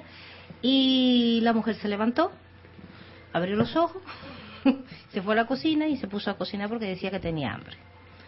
No sabemos hasta qué punto es verdad o no la historia, no tengo el dato aquí delante, pero que también, pero por lo visto no es la, la primera vez que pasa, no es el único caso. Hay, un, casos. hay un efecto, una enfermedad muy conocida que es la la catalepsia, catalepsia. sí. Exacto, que puede dar falso, falsas muertes, ¿vale? Porque bajan los ritmos eh, respiratorios y el, el latido del corazón y hasta los biorritmos cerebrales bajan de una manera que puede confundir. Pero bueno, no sé, no sé Pero hasta qué esta punto- mujer Hasta eso estuvieron seis o incluso siete así días. tiene daño cerebral, cerebrales. Cosa que si ese cuánto estuvo, 45 minutos después de quitar el oxígeno. eso no se lo cree nadie. Se supone que después de 8, Y- y 7, 8 menos- minutos sí, ya... y menos estando con. O sea, que estaba ya en la maquinita. ya prácticamente el cerebro. Pero por eso te digo, el, el, la noticia ha sido publicada por el diario de Sun, que es muy conocido por ser muy amarillista en ese sentido. Claro, amarillista. Chino. Claro. Aquí hay una noticia, Carlos, eh, que tú la publicaste y, y la verdad que la estoy viendo ahora y, y- y me interesa bastante el, el motivo, porque siempre me, eh, me ha interesado el tema del, del Titán y ahora eh, está volviendo otra vez a, a, a resaltarlo. eh, no sé si están intentando sacarlo o van a hacer una película o van a hacer algo sobre el tema. sea una ¿no? historia, va a presentar eh, en breve un, un documental. Ujú. y, y tú eh, pu- publicaste aquí en el blog una noticia que dice que la luna cómplice en el hundimiento del Titanic. ¿Qué fue lo que pasó ahí? Pues un estudio realizado por un equipo de astrónomos de la Universidad Estatal de Texas San Marcos determina que la Luna podría haber tenido algo que ver en el hundimiento del Titanic. Sí, o que no solamente el iceberg, sino solamente también la luna. ¿Deslumbró a alguien o qué? Va- Vamos a leer la noticia. Más concretamente, en las peligrosas condiciones del mar y en la existencia de numerosos icebergs en la zona en que el transatlántico tuvo el accidente. Todos sabemos que el mar, eh, la luna influye en las mareas. Claro.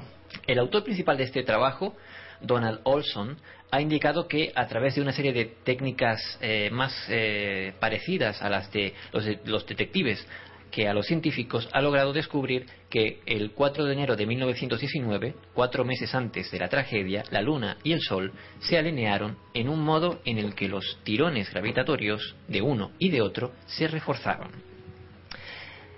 Eh, los científicos saben que cuando eso ocurre, cuando hay ese tipo de, alineación, las mareas son más eh, son más altas y más bajas al mismo tiempo. O sea, eh, ese tirón de, de- de, eh, campos magnéticos, de, de campos gravitatorios, hace que la marea baja mucho más y suba mucho más cuando existe ese tipo de alineación. Además, eh, el perigeo de la Luna, su acercamiento máximo a la Tierra, es lo que significa eso de perigeo, fue el más cercano en los 1400 años anteriores. Se produjo, eh, perdón, y se produjo a menos de 6 minutos de una luna llena, mientras que en el perihelio de la, eh, de la Tierra, o sea, el máximo acercamiento al Sol, perihelio, perdón, se produjo el día anterior. Estas eh, circunstancias fueron las que, según los expertos, provocan una marea in- inusualmente alta, lo que provocó que muchos icebergs eh, bueno, se rompieran, digamos, se desgajaran, digamos, de la masa, de la masa de, de- de los glaciales, que en esa época se quedan atascados en aguas poco profundas, se derritieran lo suficiente como para viajar hacia las corrientes oceánicas del sur, en donde en abril de 1912 se encontraron con el Titanic. Así, para Olson, la causa última del accidente fue que el barco chocara contra un iceberg, evidentemente, como dice la teoría más popular. El Titanic no pudo frenar después de haber recibido varios mensajes en los que se les alertaba del mar helado, esto sí es cierto, se está recogido históricamente, que tenían por delante, pero se, metió a toda velocidad en una región de, eh, con iceberg y esto es lo que realmente eh, hundió el barco ha indicado. En ese sentido, ha añadido que la eh, conexión con la Luna es la explicación de por qué un número inusualmente alto de iceberg se metió en el camino del Titanic. Sigo sin entenderlo, no lo sé. Vamos a ver, eh, me estabas hablando eh, lo del el, el camino de que se metió con la cantidad de iceberg, eso era eh, con la luna o sin la luna, tenía que, que pasar por No. allí. Pero No explico. Lo que él plantea es lo siguiente. Al existir ese, ese alineamiento entre la Luna y el Sol, eh, esos tirones, como que explicaba antes, de, esos campos gravitatorios de ambos astros, hacían que las mareas fuesen mayores. ¿Qué ocurre? Los icebergs, si la marea no es tan alta, si el mar no está tan alto, los icebergs, sabemos que hay una pequeña parte que sobresale de, sobre la superficie y el resto, el 90% del, de- del bloque de hielo está bajo, bajo el mar si la marea es más baja, se queda eh, atascado en el fondo marino o en el o en la en la zona eh, del, del glacial del que se va desgajando. Pero al subir la marea se des- se sueltan tiene más flotabilidad y se sueltan. Por eso hubo más número de, de icebergs Es en decir, la zona. que en ese momento la luna lo que hizo fue subir la marea Exactamente, el nivel del mar. para que lo- los icebergs se movieran. Se pudieran soltar, sí, básicamente. Una conspiración, te digo. Fue un complot. Un complot. Curioso. En este caso, un complot. Como el que tenemos nosotros hoy en día, como el que tenemos hoy, ¿no? Señor Fini. Bueno, poco a poco vamos saliendo. Eh, yo tengo aquí una noticia curiosa, eh, aquí que se, quejan, que se quejan tanto ¿no? del trabajo. Eh, los suizos rechazaron por sexta vez consecutiva mejorar sus condiciones laborales tras rehusar eh, el día 12 en referéndum la propuesta de ampliar de cuatro a seis semanas las vacaciones anuales de los trabajadores. O sea, a ti te dicen, eh, en vez de un mes tienes un mes y medio. Y tú dices, no, no, no, yo solo quiero un mes. Sobre todo aquí. Eso aquí no pasa. ¿Ves? Bueno, pues el rechazo fue unánime. Todos los cantones, los cantones que son los que están, los que viven entre, eh, que son de lengua francesa e italiana, eh, decidieron oponerse eh, a la propuesta y tuvo eh, cerca del 70% de los, de los votos, ¿no? Eh, la propuesta seis semanas de vacaciones para todos tenía el apoyo de la izquierda y de los sindicatos, pero contaba eh, con la oposición del empresario y de todos los partidos de la derecha que eran mayoritarios. Eh, los, los empresarios dicen que bueno que los votantes los votantes se han dado cuenta de que eh, eso que puede parecer agradable puede traer muchas desventajas porque eh, conceder seis semanas de vacaciones sería demasiado para la pequeña y la mediana empresa se, se irían todos a pique el, riesgo de las pérdidas de trabajo pues no mm, iba a ser real porque no hubieran podido reemplazar a los trabajadores cuando estuvieran de vacaciones.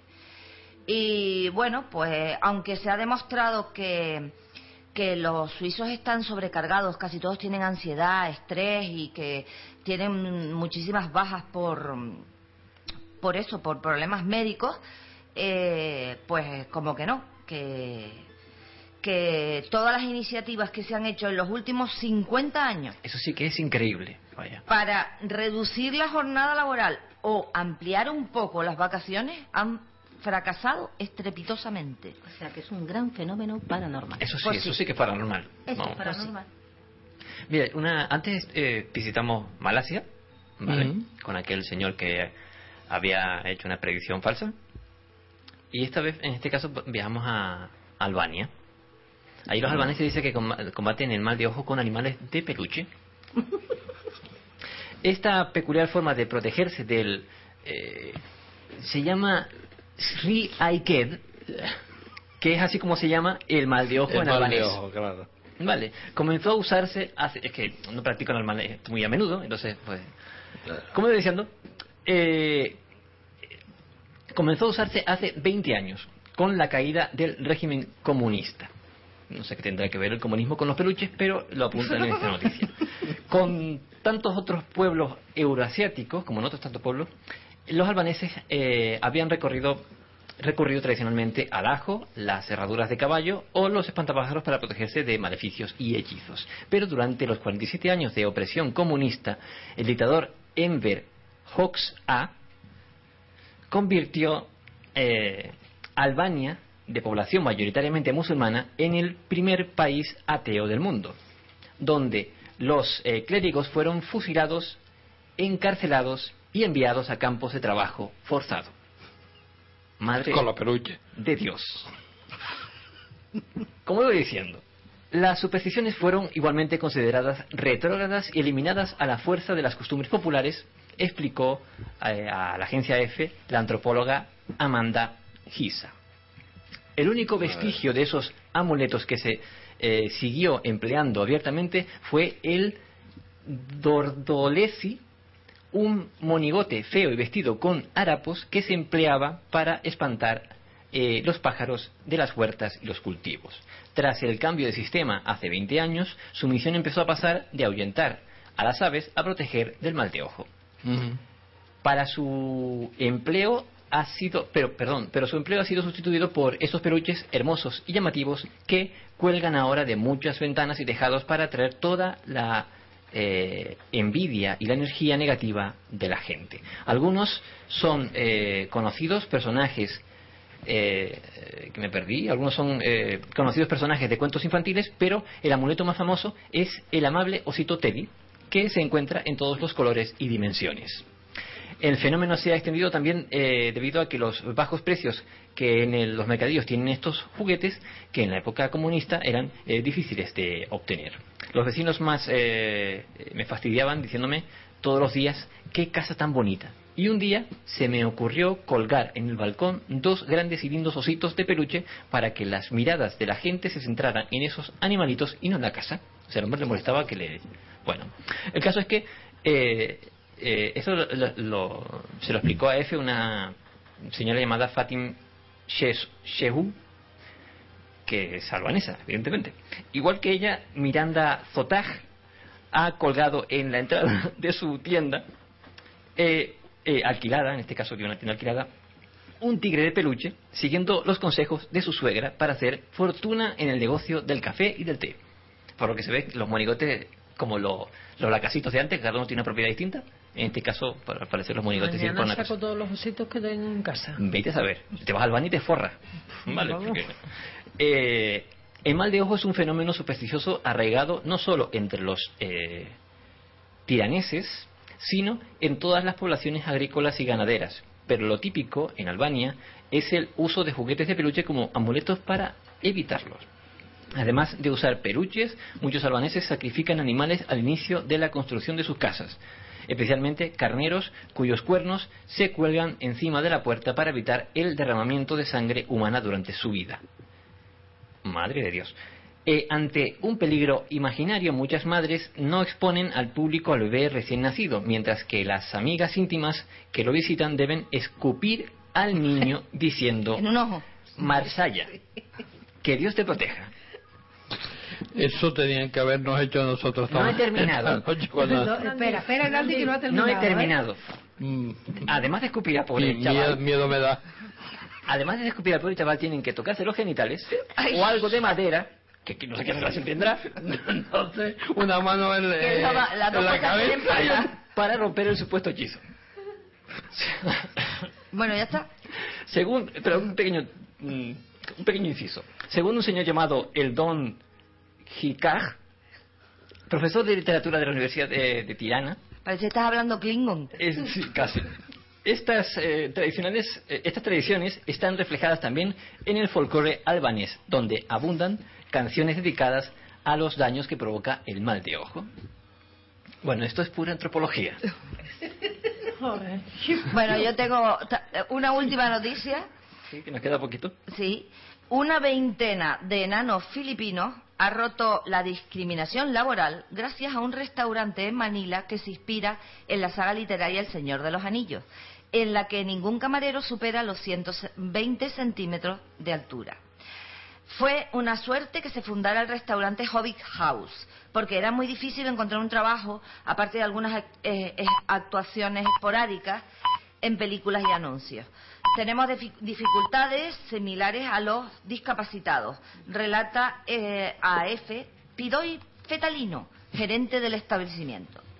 Mientras habla Fetalino, este señor de 59 años y 108 centímetros de estatura, no pierde de vista a la decena de camareros bajitos cargados de bandejas para atender a los sorprendidos clientes, casi todos ellos turistas, en el amplio local situado en el barrio de Malate. Es un modo de ayudar a esta gente que se me ocurrió porque me gusta mucho el libro del Hobbit. Explica Que conste eh, que lo dice él. Vale. Jim Turner, que es el fundador del restaurante que en 1973 abre sus puestas en el, en el barrio oeste. Eh, bueno, pues eh, es bonito que, que sean ellos quienes lleven el negocio porque eh, él dice que, mm, eh, que se los deja a ellos para que ellos lo, lo gestionen y tal. Y entonces dice, quiero que siga aquí cuando ya no esté porque le tengo mucho cariño. Y bueno, pues eh, ¿Cuánto- ¿Cuántos eran en total? eh, una veintena. Dice, a los filipinos les divierten mucho los enanos, suelen aparecer en programas de televisión y si alguna ciudad organiza un evento, suelen eh, contratarlos para que jueguen, jueguen al baloncesto y hagan reír al público. Mm. Ah. ¿Sabes sabes lo que lo que aprendo de, de estos programas así cuando cuando nos sale? Y es Improvisados, que-. Improvisados así, de esta forma. Y es que eh, tú lo comentaste antes, que antes de entrar a la emisora hay que ponerse un- una mano en cierto lugar y otra en la cabeza, para lo del mar de ojos. Y eso es lo que deberíamos tocar hacer. madera. El otro tocar madera eso- sí es lógico. Lo otro que apuntaba no lo veo yo tanto. Bueno, ¿quién nos mm, lo hacemos porque... Quien nos vea entrando por ahí así, imagínate lo que va a pensar. Disculpa, yo pensé que ibas a decir, los programas como estos me hacen ver que tengo un equipo que responde en situaciones chungas Ahí, ahí, y ahí. que y que vamos, que se buscan la vida como sea para sacar un programa adelante. Eso quería que hubieras dicho. ¿Te, te- te das cuenta por qué no le ponemos micro habitualmente? Porque me tienen aquí siempre encerrada, porque que no quieren que hable. La cantidad de chucha que se mandó, mira, a ver, cualquiera sí, le dice Me ser han algo. dado un chupete, ¿eh? Que coste. ese es el azúcar que Mira, se pensé que el chupete se le iba a quedar ahí atravesado. Mira, mira el no. chupete dónde anda. Aquí. Bueno, eh, muchísimas gracias a este gran equipo Ahí, que ahí. falta aquí la mitad, que no sé dónde está metido. Sí, bueno. Cuestiones. Trabajo, trabajo. Sí. Trabajo, A Bea le mandamos un besito, que tiene la madre mala, espero que se ponga bien. Mm, Y Belén, cuestiones laborales, que está la mujer que no para. ajá. No, pero que conste que ella nos saludó. Sí. Que estaba en el chat. Ah, está Sí. en el chat. Ah, vale, Sí, genial. nos saludó. Sí, dime, Fini. Y que coste que me faltaba la noticia del gato candidato al Senado de Estados Unidos. Bueno, Pues yo le daría un voto. De, Maulla. de confianza. que- Yo, No, yo- más, yo que a- votaría por él. más que a los humanos, seguro. Yo votaría por él. sí. Bueno, mm, vamos a dejarlo para la próxima semana. Esperemos que la próxima semana estemos, mm, no haya tantas conspiraciones como, como esta semana. Y entraremos, como ya, ya dije al principio, con una mano en cierto lugar y otra en la cabeza. Yo traigo un peluche, porque ¿Qué- yo qué te tengo digo? el ordenador en la boca. Como quiera. Tenemos que traer un peluche aquí. Y el ajo. Una mascota o algo así. Propongo traer un peluche. Y el ajo. A mí me da alergia, pero oye, pues traer un- Bueno, El ajo Que no hace falta ajo. Yo te doy después una frase para decir. venga, hasta la próxima semana y que sean muy, muy, muy felices.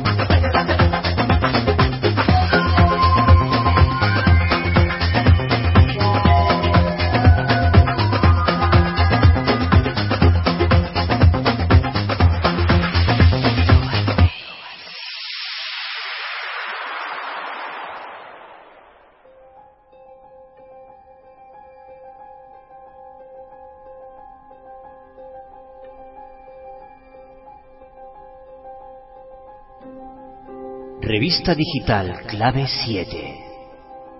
Una publicación de la Sociedad Atlántica de Investigaciones Parapsicológicas Clave 7. Todo el misterio desde tu ordenador. Búscala en www.clave7.blogspot.com.